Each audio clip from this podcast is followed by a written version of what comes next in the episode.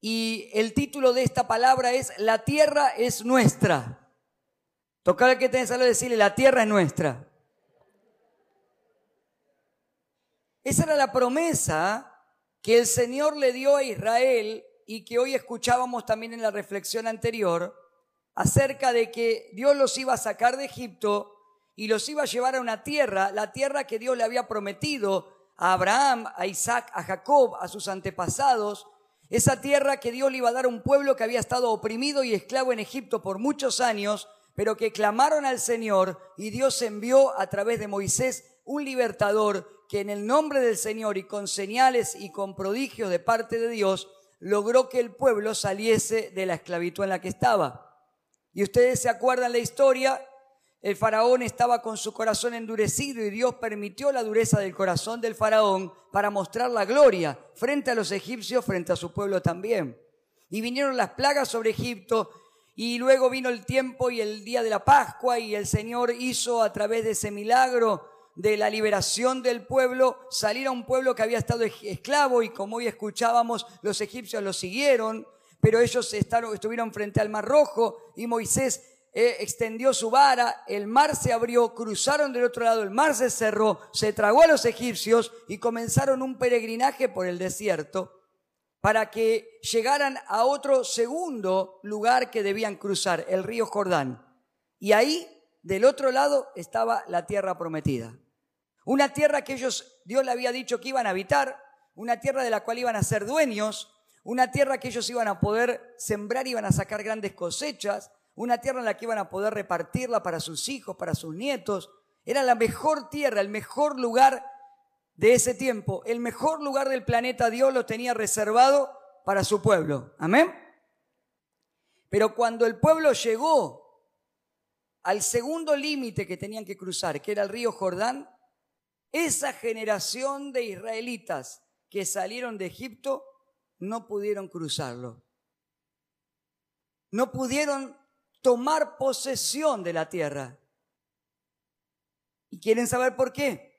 Deuteronomio capítulo 1 dice, cuando Moisés se para frente al pueblo después de muchos años y les recuerda todo lo que habían vivido, les recuerda las leyes, los estatutos, y lo que habían experimentado de parte de Dios, en Deuteronomio capítulo 1, versículo 19 en adelante dice, obedecimos al Señor nuestro Dios y salimos de Oreb rumbo a la región montañosa de los amorreos.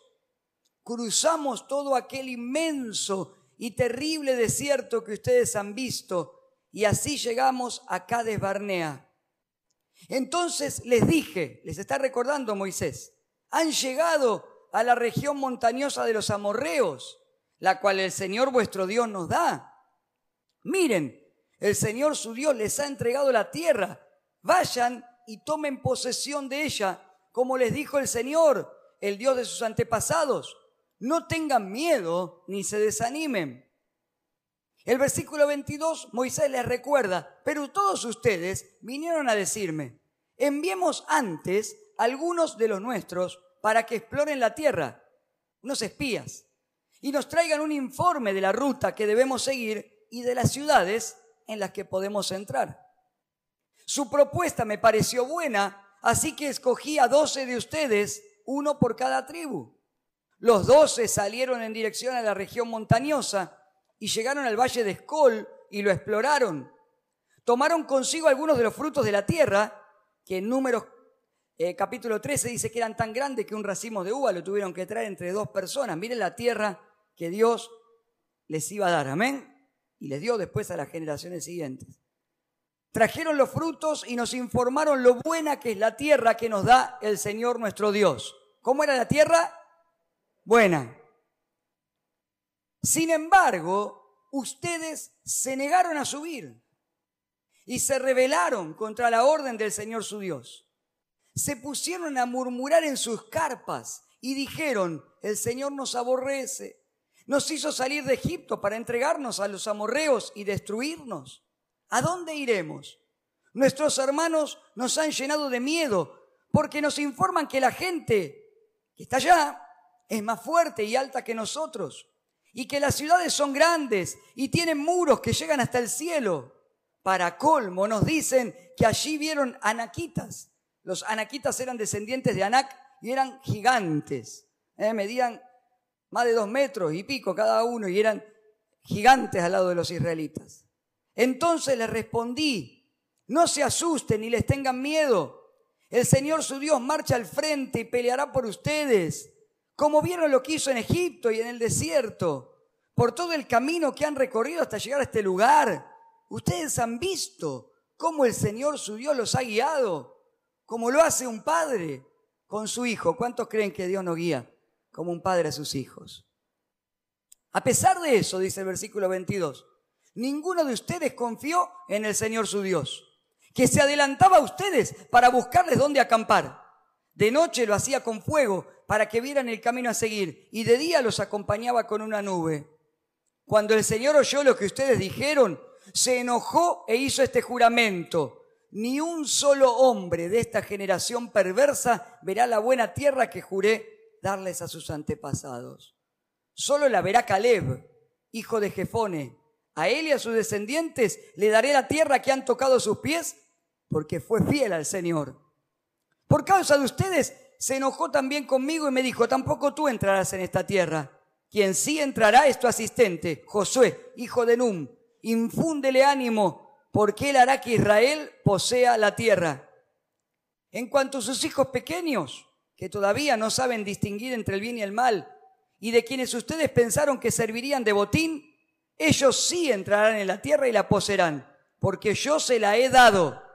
Y ahora regresen al desierto y sigan la ruta del Mar Rojo. Y cuarenta años el pueblo vagó por el desierto, porque no le creyeron a Dios, porque no obedecieron a Dios, y porque cuando llegaron al límite de cruzar y poseer la tierra, tuvieron temor, se frustraron, se enojaron contra Dios y creyeron que los gigantes eran más grandes que el Dios que vence gigantes. De todos ellos, de esa generación de adultos, ¿cuántos cruzaron? Dos, Josué y Caleb. Y todos los niños chiquititos que ellos declaraban sobre sus hijos que se los iban a, tragar los gigantes de la tierra, fueron los que formaron el ejército que años más tarde con Josué conquistaron la tierra.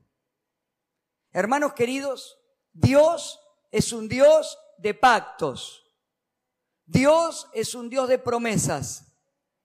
Y Dios nos rescató de la esclavitud del mundo, que es el Egipto espiritual, para llevarnos a una tierra nueva, para que caminemos en este mundo por fe, sabiendo que tenemos vida eterna en el cielo y un propósito en la tierra, y Dios quiere darte una tierra que es buena, y la tierra que Dios te da y me da es nuestra. ¿Cuántos dicen amén? Ahora, este ciclo que vivió Israel es un ciclo que se cumple exactamente en nuestra vida. Es el ciclo de la salida del mundo porque estábamos muertos en nuestros delitos y pecados y hemos recibido en Cristo, que es nuestra Pascua, la libertad de Egipto y la salvación y vida eterna y el camino de Dios en la tierra. Pero también hay un ciclo que se repite cada vez que queremos avanzar y como Dios nos viene hablando en estos días, subir a un nuevo nivel. Amén. Entonces ese ciclo es siempre el mismo y tiene cuatro, cuatro etapas.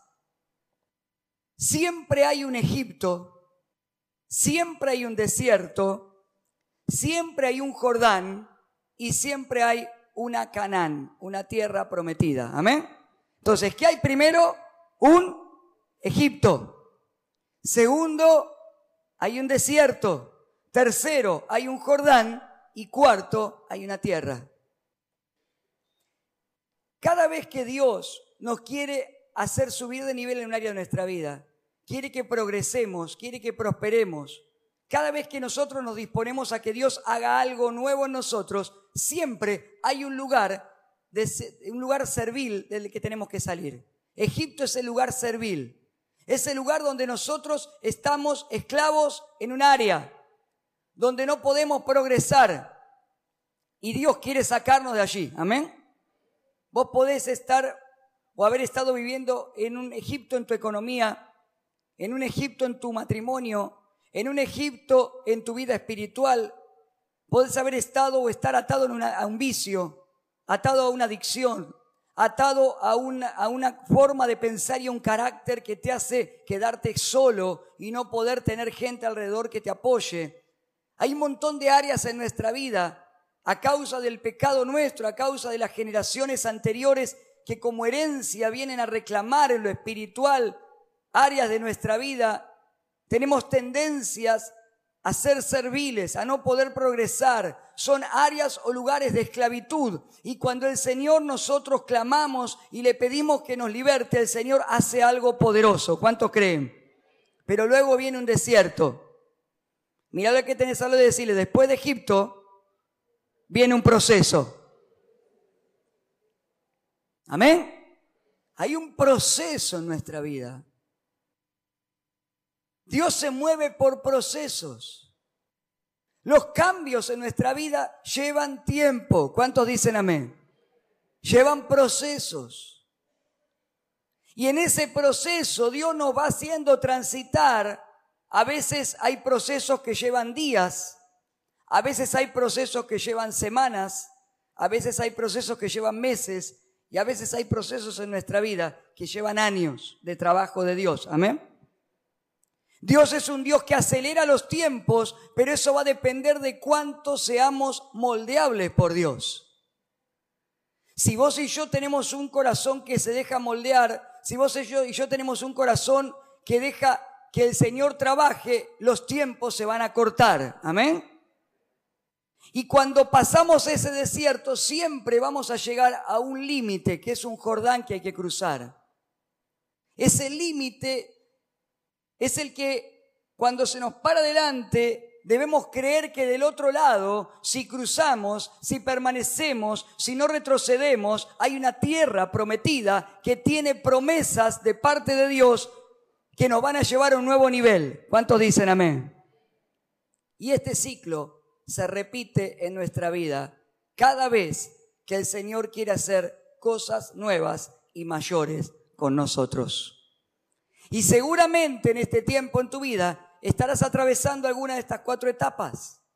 El tema es poder llegar a tomar la tierra porque la tierra que Dios nos da es nuestra. Amén. Y yo quiero darte algunos ejemplos en esta mañana para que vos puedas entenderlo de una manera gráfica, clara, práctica. Tal vez te identifiques con uno o más de estos ejemplos, pero luego te va a quedar el principio espiritual. Egipto lugar de, servil, desierto, que es un proceso, Jordán, que es un límite a cruzar, Canaán, hay una tierra que Dios me da y hay un nuevo nivel al que debo llegar. Amén. Ahora, te voy a poner algunos ejemplos para que vos lo puedas entender fácilmente en tu vida. Una persona o una familia que está atada en sus finanzas es una persona que está siendo servil al sistema que le va quitando con intereses, que le va robando lo que está en su, bolsillo. Por eso la Biblia dice que hay salario que cae en saco roto, porque el sistema de este mundo opresor va a querer meter la mano donde no le corresponde.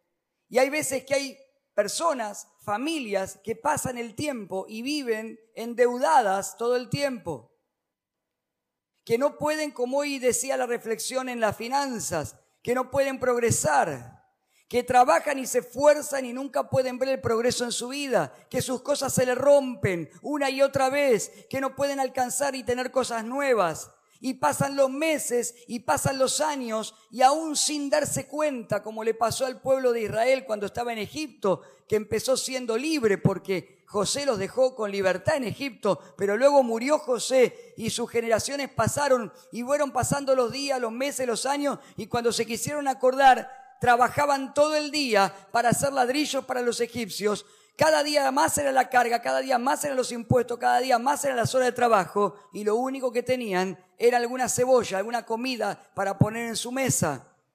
Y muchas veces cuando no experimentamos la libertad de Dios en el área financiera, vivimos pagando intereses usureros a las tarjetas de crédito, a los bancos, el préstamo de acá, el préstamo de allá. Entonces, escuchen esto, ese es un lugar de Egipto en lo espiritual. Pero si esa persona clama a Dios, se arrepiente, pide a Dios perdón por haber manejado mal las, finanzas, porque la Biblia dice que debemos administrar con sabiduría lo que Dios nos da. ¿Cuántos dicen amén? Y le pide a Dios que ponga su mano, Dios va a traer libertad. ¿Cuántos dicen amén? Pero viene un proceso. Viene un proceso. Y en ese proceso va a tener que aprender a ajustarse.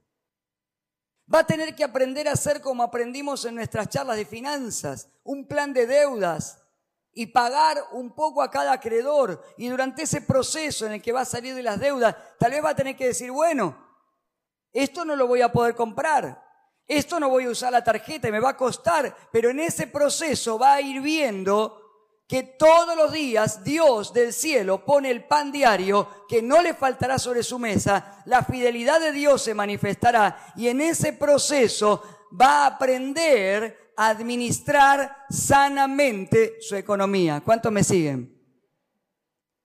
En ese proceso esa persona va a aprender que no se vive en las finanzas en el reino de Dios por vista, sino por fe. Amén. Va a tener que aprender que lo que antes se lo llevaba el mundo, ahora hay una siembra, hay un diezmo que le tiene que dar a Dios. Y cuando el diezmo lo coloca, Dios, cuando le damos los diezmos, abre los cielos y bendice. Amén. Y hay un proceso.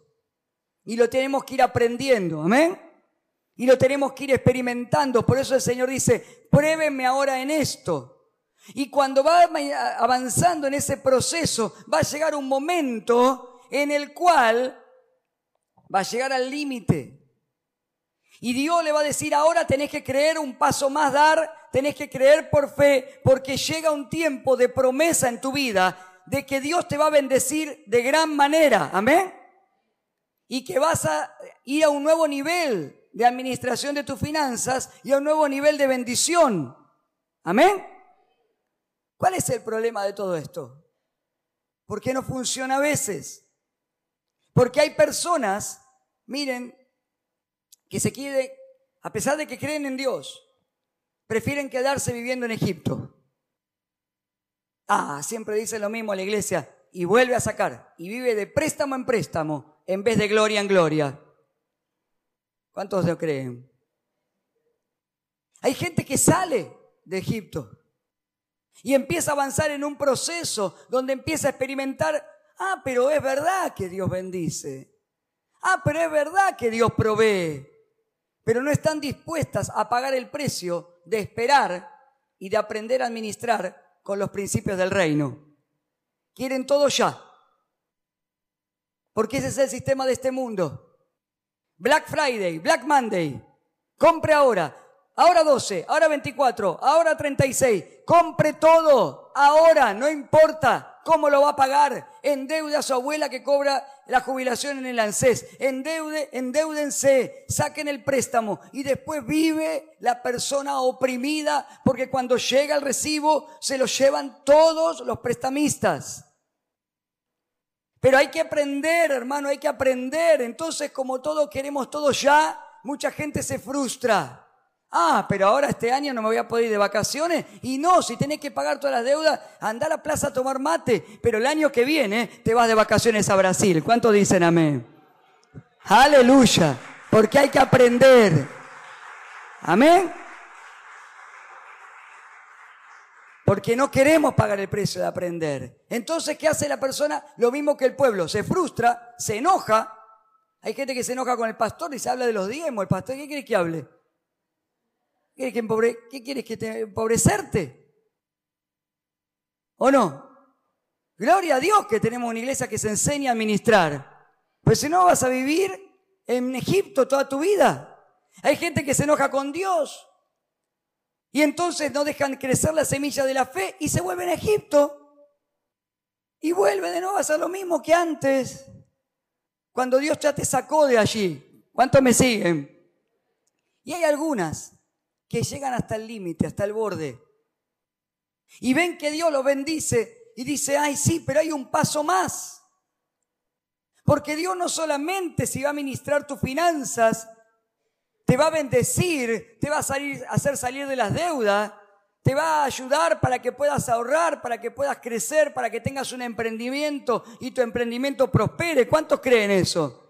Sino que hay un nivel más. Toca lo que tenés a decirle, hay un nivel más. Esa es la promesa. Amén. Porque Dios dice, la tierra que te doy fluye leche y miel. Amén. Y yo te voy a leer una de las promesas que están del otro lado. Y esa promesa, yo no sé vos, hermano, yo la quiero. Amén. Y esa promesa dice en Deuteronomio 28:12 que si nosotros, el Señor nos saca de Egipto lo espiritual y la finanza, si permanecemos, si somos fieles, hermano, si creemos, si aprendemos a administrar, el Señor abrirá los cielos, su generoso tesoro para derramar a su debido tiempo la lluvia sobre la tierra y para bendecir todo el trabajo de tus manos tú les prestarás a muchas naciones y ya no tomarás prestado de nadie. Esa es la tierra. Amén. Se da vuelta. Ahora Egipto me sirve. Yo no sirvo a Egipto. ¿Cuánto le dicen gloria a Dios? Amén. Segundo ejemplo, un matrimonio que vive con problemas. Hoy vivimos los tiempos de las crisis más grandes en las familias, en la sociedad. La familia está en crisis. Por eso se levantan tantas ideologías perversas que atacan contra las familias, porque la institución de la familia está en crisis. Hoy las familias viven en problemas, familias que no pueden prosperar porque han perdido su proyecto de vida, familias que están en discusiones, en pleitos, en falta de perdón. Viven así, viven, se acostumbran a vivir. Hay casas, hay hogares donde todo el tiempo se discute, se pelea y se ha establecido la discusión como algo común. Ya no parece tan grave. Y acá se vive así. Todos los días los gritos. Se ha establecido un sistema de egipcio, Egipto, perdón. Y esa familia, ese matrimonio, aún sin darse cuenta, es servil a un sistema de opresión emocional porque no son libres emocionalmente. No pueden disfrutar libremente de sus emociones. En definitiva, si estás bajo un sistema de opresión emocional en tu familia, no sos feliz. ¿Cuántos saben que Dios quiere que seamos felices? Bienaventurado, dijo el Señor, más de una vez, significa feliz. Amén. Hermanos, si esa familia, si ese matrimonio clama a Dios, si se arrepienten, si comienzan a orar y a congregar, a buscar juntos del Señor, aunque sea uno de ambos, porque a veces no se convierte todavía en otra persona, pero si uno, aunque sea busca de Dios, Dios comenzará a trabajar, va a libertar, va a sacar de Egipto esa familia y los va a llevar a una tierra nueva. ¿Cuántos dicen amén? Pero empieza un tránsito. Hay un proceso. Amén. Hay un proceso. Dios trabaja por procesos. Egipto, desierto, Jordán, tierra. Amén. Hay un proceso. Y en ese proceso, esa persona, ese matrimonio, va a tener que desarrollar el hábito de perdonar. Ah, no, yo perdonar no voy a perdonar. Sigo esclavo en Egipto va a tener que en ese proceso aprender a dialogar. Porque hay matrimonios que hace años que están juntos y hablan, pero no dialogan. ¿Cuánto me siguen? Una cosa es charlar, hablar cualquier cosa, otra cosa es establecer un verdadero diálogo, ¿o no? Uno va a comprar la carnicería y dice, hola don Juan, ¿cómo está? Bien, mientras te pica la carne. Calor que hace hoy, ¿eh? Tremendo. Y mañana, mañana viene lluvia. ¿Cuánto es? 150. Tome. Chao, hasta luego. Eso es hablar. Pero dialogar en un diálogo profundo es otra cosa. Y hay matrimonios que hablan como el carnicero con la clienta. Pero Dios quiere llevarte un diálogo profundo. Y para eso hay un proceso. ¿Cuántos dicen amén? Donde el esposo descubra el corazón de la esposa y la esposa del esposo. Donde los padres aprendamos a dialogar de los hijos con los hijos y los hijos con los padres. Donde podamos sentarnos a una mesa, mirarnos a la cara y abrir nuestro corazón. Porque eso es lo que Dios tiene a los que le promete una tierra nueva. ¿Cuántos dicen amén? Ese matrimonio que estaba siendo servil, ahora tiene que aprender a sanar su intimidad. Porque Dios hace nuevas todas las cosas. Amén. Su intimidad de diálogo, su intimidad sexual, todas las áreas son hechas nuevas. Ese matrimonio va a tener que aprender a compartir sueños y proyectos porque dice Dios, lo que Dios unió no lo separa el hombre. ¿Cuántos lo creen? Y hay un proyecto de vida que empieza en el matrimonio y continúa con sus hijos y sus nietos. Amén. Y si ese matrimonio permanece en el Señor, si ese matrimonio se congrega, si esa familia empieza a venir a la iglesia y empieza a permanecer, va a avanzar y va viviendo la sanidad de Dios, la restauración de Dios y va a llegar un momento en que va a tener que cruzar. Porque después de ese proceso viene una tierra nueva y viene un tiempo nuevo para esa familia. Amén. ¿Cuál es el problema? Algunos no están dispuestos a pagar el precio de la santidad. Prefieren seguir siendo serviles a Egipto e incluso morir infelices. Cuando Dios te da la fórmula y la receta de la felicidad que está en la palabra de Dios y es revelada por el Espíritu Santo. Hay otras personas que comienzan el proceso de sanarse y restaurarse, pero como hoy volvemos a lo mismo, la gente de hoy quiere todo ya. Y pero perdonar es muy difícil. Y pero este no lo aguanto más. Y a esta no lo aguanto más. ¿Cuánto va a tardar esta sanidad, pastor? Porque eso lo escuché, no es que lo digo. ¿Cuánto va a tardar? Cuando Dios restaura, tarda lo que tenga que tardar. ¿Cuántos vieron Toy Story? Cuando Woody, el muñequito, se rompe, viene un viejito que es un restaurador de juguetes. Y el viejito abre una valija llena de herramientas. Y el vendedor que lo quiere llevar a, a Japón para ganar plata ya, le dice, ¿cuánto? ¿Cuánto? ¿Cuánto? ¿Cuánto va a tardar? Y él con mucha paciencia lo empieza a pintar de nuevo y dice, lo que tenga que tardar. Amén. Porque aquel que restaura nuestra alma tardará lo que tenga que tardar, pero el alma restaurada es un modelo que Dios trae, que es mucha versión mejor que la versión original, porque Él hace nuevas todas las cosas. ¿Cuánto le dan gloria a Dios?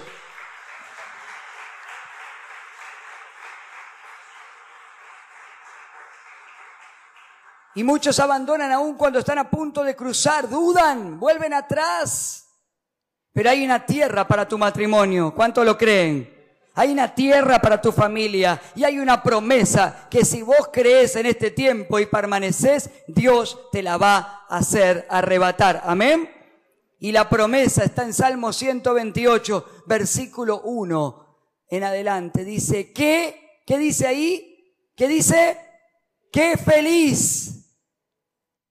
Porque Dios da felicidad al que teme al Señor, el que sigue sus caminos. Gozarás el fruto de tu trabajo. Qué feliz y próspero serás. Tu esposa será como una vid fructífera, floreciente en el hogar. Tus hijos serán como vigorosos retoños de olivo alrededor de tu mesa. Esa es la bendición del Señor para los que le temen. Que el Señor te bendiga continuamente desde Sión.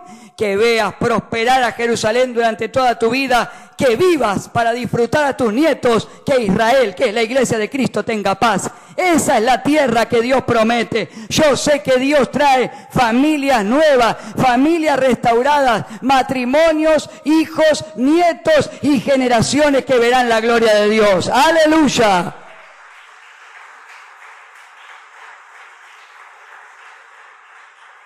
Pero, hermano, hay que permanecer. Hay que aprender a permanecer. Hay que dejar que Dios trabaje en los corazones, que son duros porque están endurecidos por el mundo, pero por el poder del Espíritu Santo se van transformando. ¿Cuántos dicen amén? Tercero y último ejemplo antes de cerrar. Una persona que vive una vida de despropósito. Hay gente que vive en el despropósito, no en el propósito, en el despropósito, que es todo lo contrario. Su vida es una rutina que lo agobia. Se levanta sin ganas, se acuesta sin ganas. Y esa frustración lo lleva a que pierda la capacidad de soñar. Vive servil a este mundo consumista, hedonista, materialista, que lo único que nos ofrece es el placer del día de hoy y que encima hay que pagarlo caro. Y si no puedo comprar algo, no soy feliz. Y si no tengo dinero en el bolsillo, no soy feliz. Este mundo que te hace trabajar para comer y vivir para trabajar. ¿Qué sentido tiene todo esto? Por eso hay gente que cada vez vive con mayor cantidad de ataques de pánico, ansiedades, pecados ocultos, pecados en la mente, porque estamos sobre saturados, bombardeados de imágenes pecaminosas, de mensajes subliminales y directos que nos incitan a pecar, a consumir lo que este mundo que está en cadena, en pecado, que se está cayendo a pedazos, de una sociedad que expide olor de su propia putrefacción por el pecado, nos quiere hacer consumir como algo bueno y encima pagarlo caro. Ese es el mundo, ese es el sistema de Egipto, de este mundo. Y hay gente que vive atada en ese sistema de opresión. Por eso hay tanta gente que no quiere vivir más o se ha resignado a vivir así. Pero quiero decirte algo, esa persona recibe a Cristo y recibe la salvación. ¿Cuánto dicen amén? Comienza a seguir al Señor y Dios lo hace libre, la hace libre. Amén. Y empieza un proceso. Empieza un proceso. Hay que aprender a ser discipulado. Hay que aprender a morir a la vieja vida. Amén. Porque hay gente que, se, que cree, yo ya morí a la vieja vida. ¿Cuándo? Ayer a la noche en la reunión. No. Ayer a la mañana en la reunión. No. Ahí dejaste algo, pero mañana vas a tener que ver si moriste. Y pasado, y traspasado. Y todos los días tenemos que ir muriendo y diciendo que no a lo que no nos conviene y venciendo los temores y saliendo de esos lugares donde antes estábamos, pero ahora decimos no me conviene esto porque hay algo mejor, amén. Hay un proceso en el que hay que aprender a dejar Egipto atrás. Hay que aprender a vivir por fe y no por vista. Hay que aprender a vivir de acuerdo a los principios de la palabra de Dios que se nos tiene que ir revelando. Claro, hay un proceso y hay un precio que pagar. Y no todos lo quieren pagar. Por eso Mateo 16, 24 Jesús le dijo a los discípulos, si alguno de ustedes quiere ser mi seguidor, tiene que abandonar su manera egoísta de vivir, tomar su cruz y seguirme. Ese es el proceso. Debo aprender a dejar mi manera egoísta de vivir. Porque en este mundo todos vivimos en un sistema de egoísmo. Amén. Pero en la iglesia de Cristo, en el reino de Dios, aprendemos que es más bienaventurado dar que recibir, sembrar, porque después cosechamos, bendecir que pagar el mal con mal, sino que si pagamos bien por mal, entonces Dios nos multiplicará. Amén. En nuestras arcas celestiales. Hay una tierra prometida para esa persona. Hay una tierra prometida para tu vida y mi vida porque Dios nos sacó de la esclavitud. Pero esos procesos que Dios trabaja en nosotros, en nuestro carácter, en nuestra mente, en nuestros pensamientos, nos llevan a crecer, a cruzar Jordanes, a poseer la tierra y volvernos personas de propósito con la que Dios haga cosas grandes. Amén. Y qué te dice, pero a mí cuándo va a tocar que Dios haga algo grande conmigo? Lo va a hacer cuando te dejes moldear por el Señor.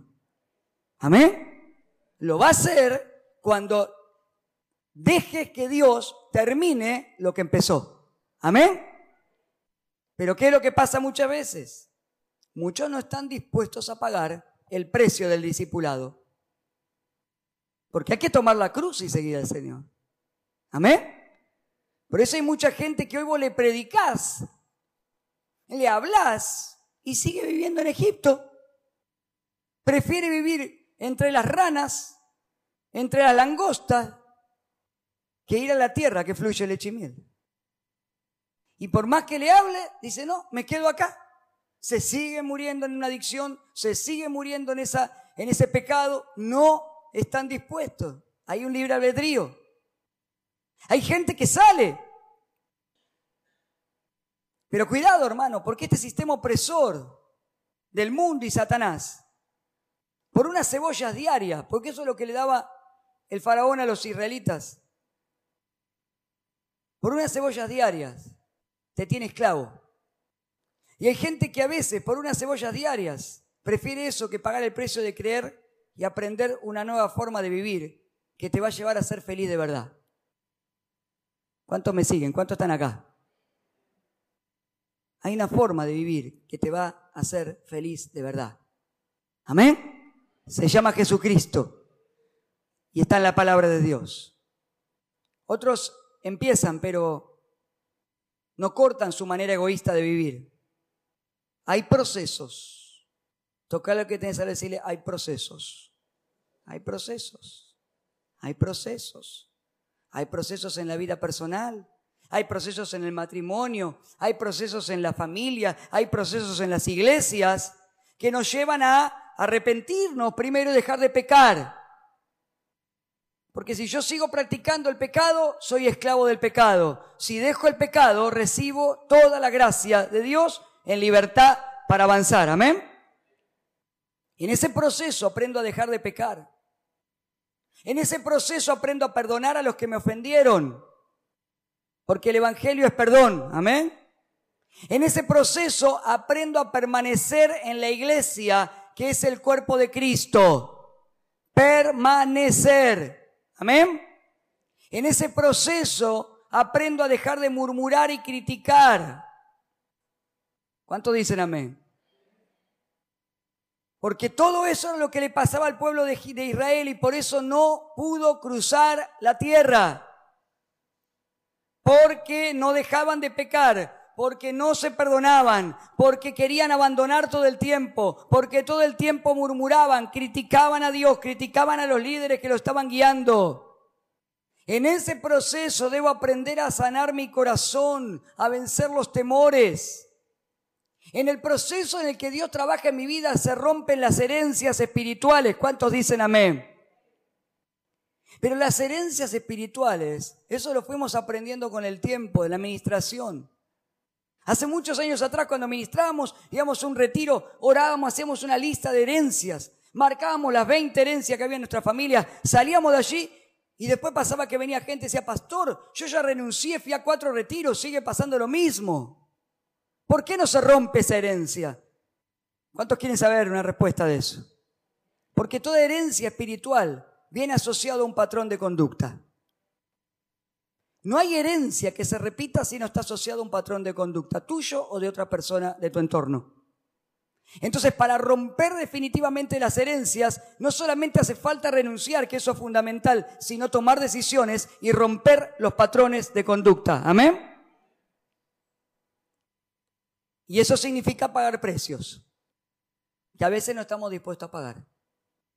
A eso no sé si lo voy a poder cambiar. Si Dios te lo marca, cambialo, porque eso va a quebrar la herencia. ¿Cuánto dicen amén?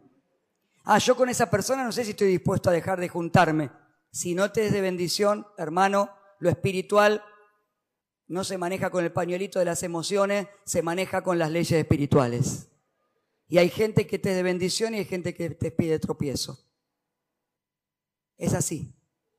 Si te juntás con gente que murmura, por más que sea el tipo más ungido del mundo, quien mire que, quien cree que esté firme, mire que no, caiga, dice la palabra. Amén.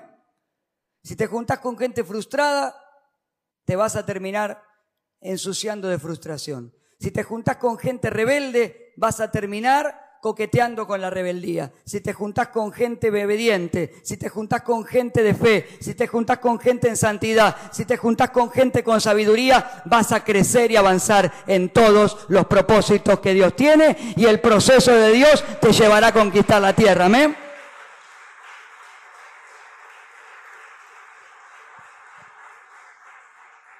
¿Saben cuánta gente, hermano, pierde por murmurar? Por criticar. Y lo peor no es eso, sino los que se llevan puesto por ser serviles a ese espíritu, porque hay, a ver si me mira mal porque no le digo lo que me... No, hermano. Cuando hay que aprender a cortar algo, sea quien sea que está al lado tuyo, si alguien está hablando mal de Dios, si alguien está hablando mal de la iglesia, si alguien está hablando mal de tu hermano, toma autoridad y cortalo, sea quien sea, porque por sobre el hombre está la autoridad del Rey de Reyes y del Señor de Señores. Y si vos guardás tu corazón, por sobre todas las cosas, guarda tu corazón, porque de él mana la vida. ¿Cuántos dicen amén? Por eso es lo que más cuesta, sujetarse y obedecer. Eso es lo que más cuesta. Hace un tiempo atrás tenía una persona. Viene y me dice, pastor, yo tengo, estuvo una, hora y veinte hablando. La primera entrevista, lo escuché, toda la lista de pecados que venía arrastrando hace años. Recorrí como 20 iglesias, no puedo cambiar, no sé.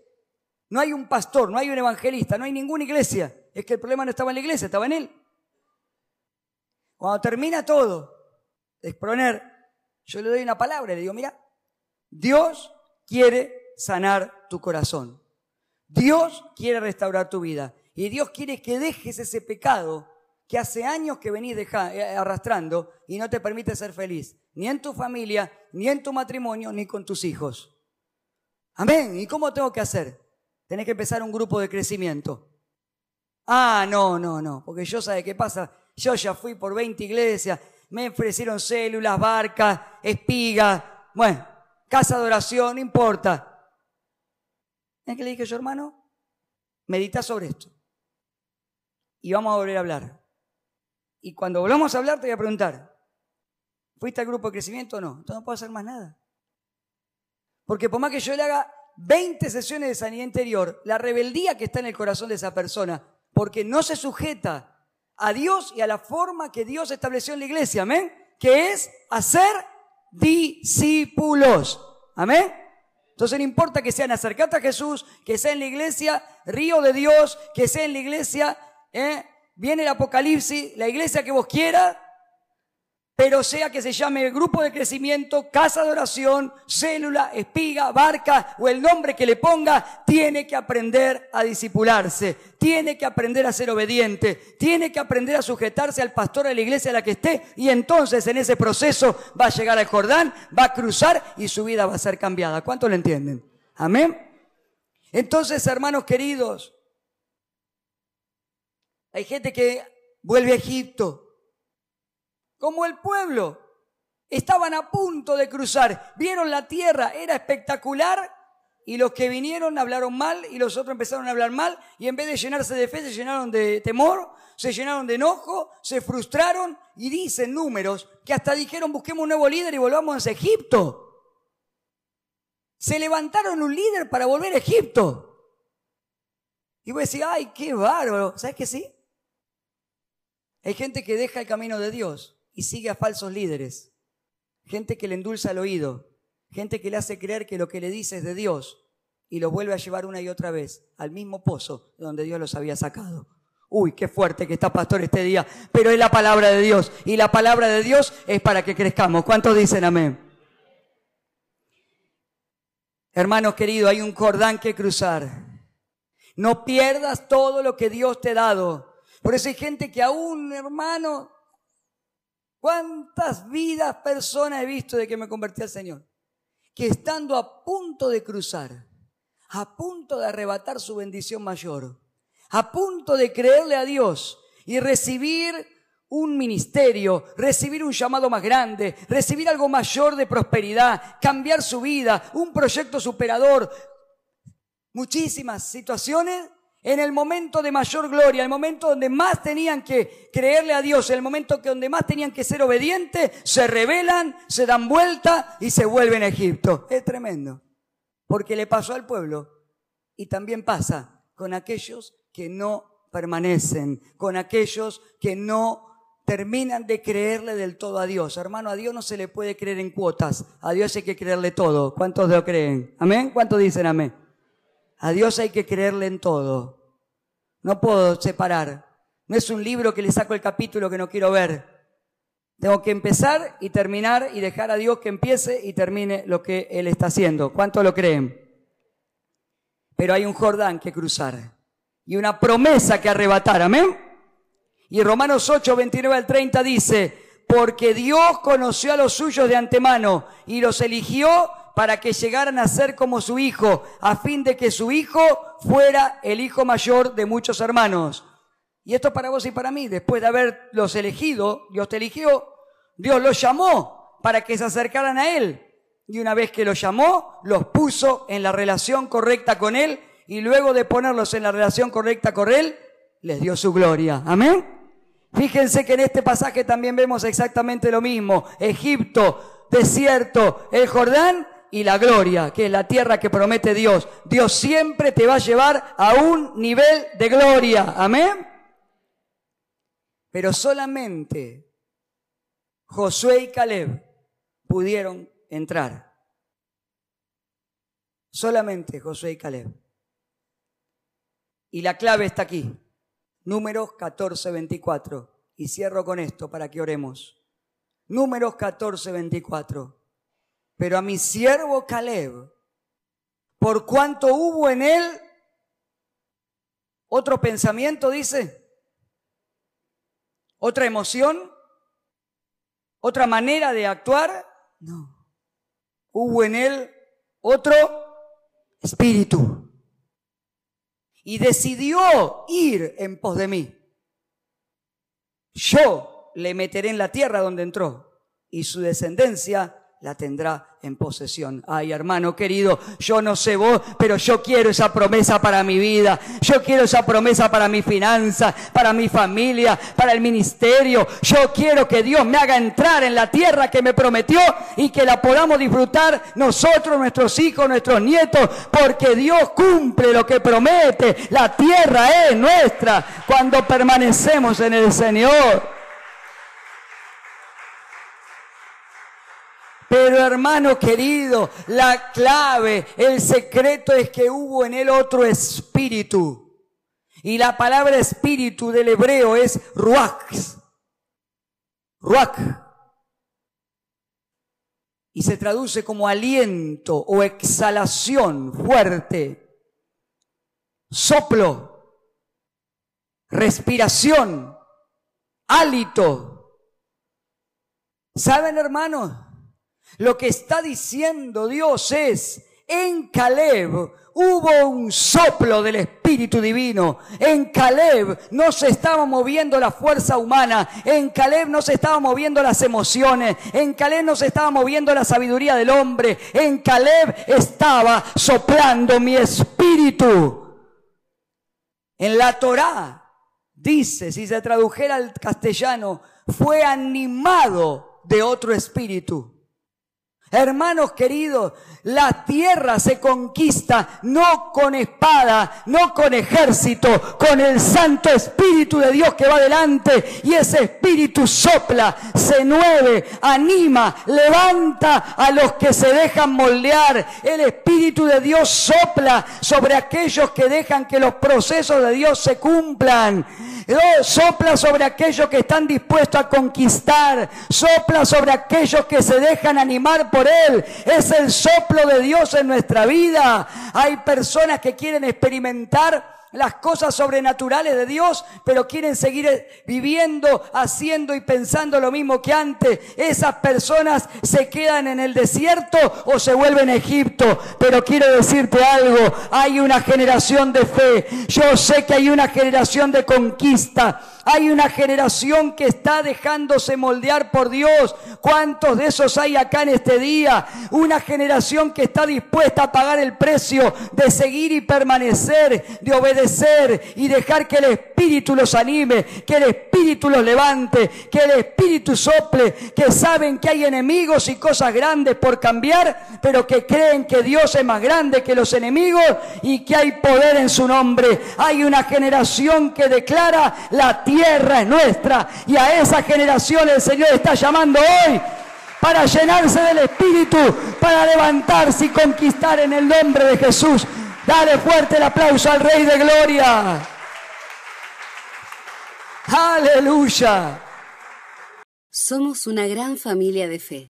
Somos Acercate a Jesús.